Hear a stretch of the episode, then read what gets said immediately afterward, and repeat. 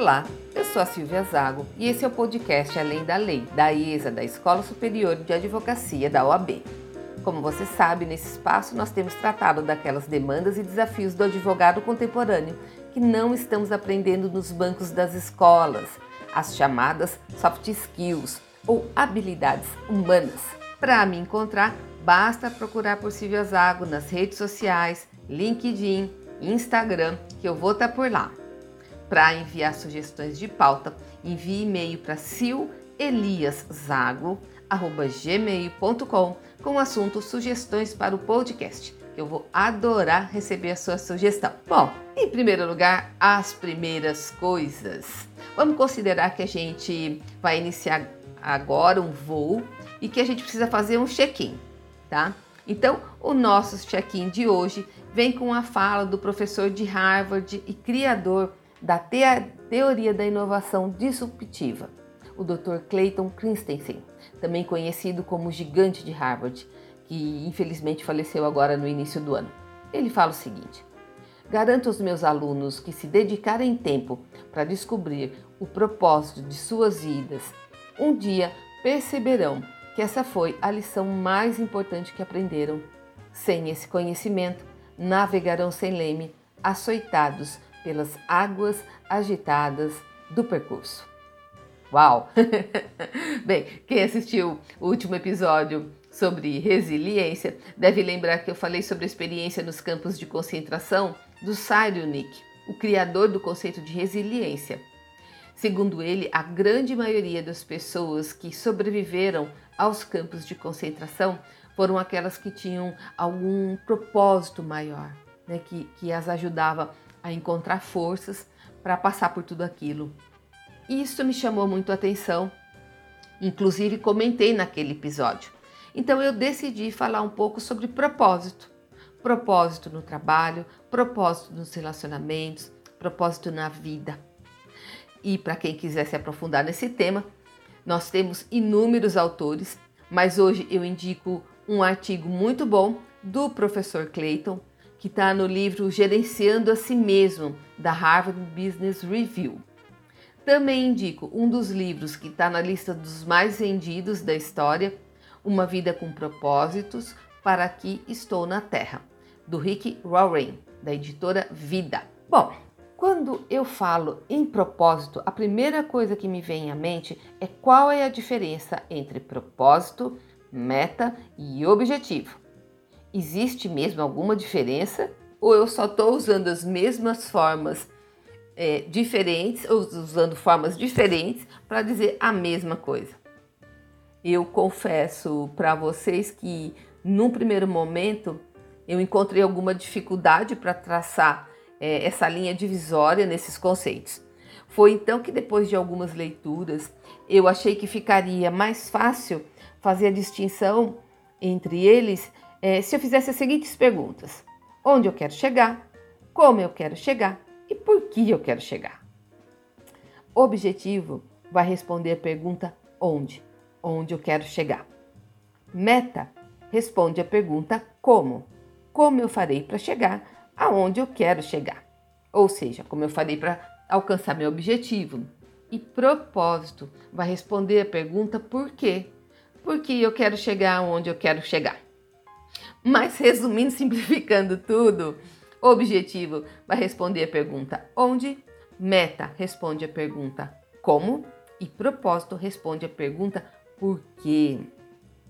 E é claro que nessa meia horinha de podcast eu não tenho a pretensão de fazer nenhum tratado sobre a vida com propósito. Além do que existem vários olhares sobre o mesmo assunto. Existe o olhar da psicologia, da espiritualidade, dos autores de autoajuda. E, sinceramente, eu acho que todos são válidos na medida em que me ajuda a encontrar alguma razão para acordar numa segunda-feira de manhã e sair para a vida com entusiasmo. E em tempos de pandemia. Se é uma coisa que eu tenho aprendido é que de fato a gente está vivendo na sociedade fluida de Bauman, onde tudo escorre entre os nossos dedos, como se a gente tentasse segurar uma clara de ovo nas mãos. Né? Todos os dias eu me deparo com essa mesma realidade. Os bens, os produtos que a gente consome, eles não são mais feitos para durar uma vida inteira, porque ainda não descobriram né, uma, uma, uma forma diferente de, de manter essa economia capitalista. Então tudo é feito para ser trocado. E isso é, tem refletido, é, tem se estendido para os relacionamentos, para o trabalho, para as carreiras. Enfim, a gente vive numa sociedade que nada é permanente e tudo está mudando o tempo todo. E quando eu parei para refletir sobre isso, eu estava fazendo uma caminhada numa praça bem arborizada e eu fiquei olhando para aquelas árvores, imutáveis, soberanas, sempre no mesmo lugar. E pensei, como será que elas enfrentam o frio, o calor, a ventania? Bom, a primavera é a parte boa, né? Tempo de fartura, tempo de beleza, fase dos elogios, tá tudo certo. Mas aí o verão chega e a coisa começa a esquentar literalmente. Aquele sol de 40 graus ressecando tudo, aquela falta de água. Para ajudar, em seguida vem o outono, né? E o vento do outono leva tudo aquilo que elas conseguiram juntar, as folhas, aquilo que as cobria e que dava uma certa sensação de proteção. Então, quando chega o inverno, com aquela garoa, aquele vento gelado, aquelas noites longas, ele encontra as árvores totalmente nuas, sem folhas, desprotegidas. E nem por isso elas deixam de existir. Ficam ali firmes, suportando tudo, né? e cada uma cumprindo o seu propósito. E ao contrário do que a gente poderia imaginar, depois que elas atravessam é, o rigor né, do inverno, parece que quando elas chegam na primavera, né, elas chegam mais fortes, né, prontas né, para florescer. Então, se eu fizer um paralelo entre as estações do ano e as fases da vida, as estações da vida, eu tenho que me perguntar o que nos faria passar por todas essas estações, por essas fases e continuar firmes. Por que, que a gente vai passar? A gente vai passar, certeza. Seria talvez o caso é, da gente ter ou acreditar em alguma coisa maior que não tivesse sujeita a essa fluidez, né? a esse caráter passageiro e efêmero de todas as coisas? Seria alguma coisa que tivesse para nós o mesmo papel que a raiz tem para a árvore, que ajuda ela a se manter em pé, seja qual for a estação? Seria alguma coisa forte o suficiente que eu conseguisse suportar o bater das ondas da vida, que não são poucas e nem são fracas? Bom, até aqui eu estou falando desse algo maior que, em tese, é, me ajuda a me manter em pé independente da fase que eu estou vivendo, e que me faz de uma pessoa mais resiliente. Né? Mas se a gente é, falar sobre aquele algo maior que me coloca para frente e que me impulsiona, como se fosse uma cenourinha. E se eu falar sobre isso? Eu gosto muito do professor Clóvis de Barros Filho. Ele é jornalista, ele é professor, e atualmente quem conhece sabe que é um dos maiores palestrantes no Brasil. Ele também tem um podcast bem bacana, que é o Inédita Pamonha, que eu recomendo para vocês. Ele conta é, que quando ele estava no primeiro ano da, da escola, né, primeiro ano primário, a professora dizia que o segundo ano é que seria o tal. No segundo ano, ele ouviu falar que o bom mesmo era o terceiro. E assim foi quando entrou na faculdade, depois quando começou estágio, depois nas empresas. Nas empresas, em especial, ele ouvia dizer que o bom mesmo era ser gerente, ser diretor, CEO, CFO, ou seja, nunca o momento no qual vivia era bom, mas sempre o momento seguinte. E a pergunta que ele faz é: onde está a nossa vida? Aonde está a nossa vida? é claro que eu não posso esquecer que a minha vida não acontece no passado, não acontece no futuro, mas acontece aqui e acontece agora. Né? E é aqui e é agora que eu estou construindo o meu futuro, e é aqui e é agora que eu estou construindo o meu passado, quando eu estiver no meu futuro, certo? mas na minha visão, na minha experiência, é, ainda que a vida aconteça no aqui e no agora, viver esse aqui e esse agora motivado por um propósito maior faz toda a diferença. E isso eu não tenho a menor dúvida. Na verdade, eu tenho absoluta convicção. Mas aí você se pergunta: e se eu não tenho um propósito? E se nada faz brilhar meus olhos? Como é que eu faço? Bom, aí eu respondo essa pergunta com outra pergunta. Como é que está a sua mente? Como é que está a mente de quem vive na era da informação, onde é bombardeado de informação 28 horas por dia? Como é que está a mente de quem vive na época dos excessos, onde tudo é hiper, tudo é ultra e nada é suficiente? Como está a mente de você advogado, advogada, que é demandado a ter sempre tantas, tantas certezas, né? tanto conteúdo, tantas respostas, tantas soluções. Como é que está a sua mente? Como é que está a minha mente? Às vezes eu imagino a minha mente como o depósito da minha casa, né? Que parece a visão do inferno. Não cabe mais nada, tudo misturado são as malas de viagem, os enfeites de Natal, os presentes de casamento, os livros que eu já li. Não sobra espaço para mais nada. E às vezes a nossa mente é assim. São tantas informações, tantas demandas, que não sobra espaço para pensar na gente, para pensar na vida e em alguma coisa que dê sentido a tudo isso.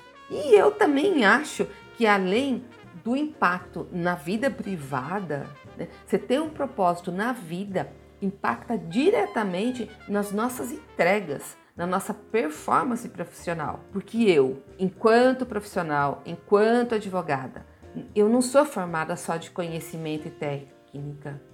Eu sou formada por uma série de outros ingredientes que impactam sim e muito na qualidade do meu trabalho.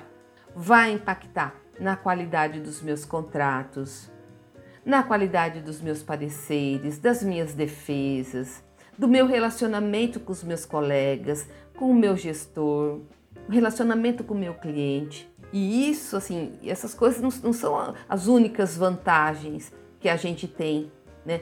Tendo uma vida dirigida por propósito. O autor do livro Uma Vida com Propósito que eu indiquei hoje, ele lista mais algumas vantagens. Vamos lá. Então, ele fala que conhecer o propósito da vida faz com que ela tenha sentido e que quando a vida faz sentido, a gente pode suportar quase tudo. E aí você vê o, exemplo dos campos de concentração, a tal da resiliência para aguentar as mudanças e reveses da vida. São os nossos famosos invernos existenciais. Ele diz também que conhecer o seu propósito de vida simplifica a vida.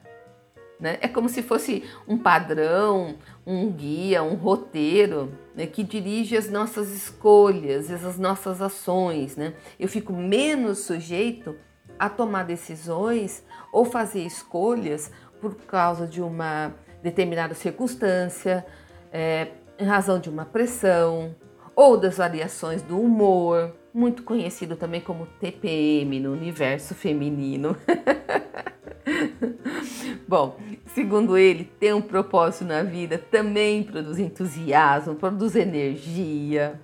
E quando ele fala de trabalho, ele fala o seguinte: é, ele diz que na verdade é o trabalho que não tem sentido que nos esgota, que consome a nossa força e quase rouba a nossa sanidade.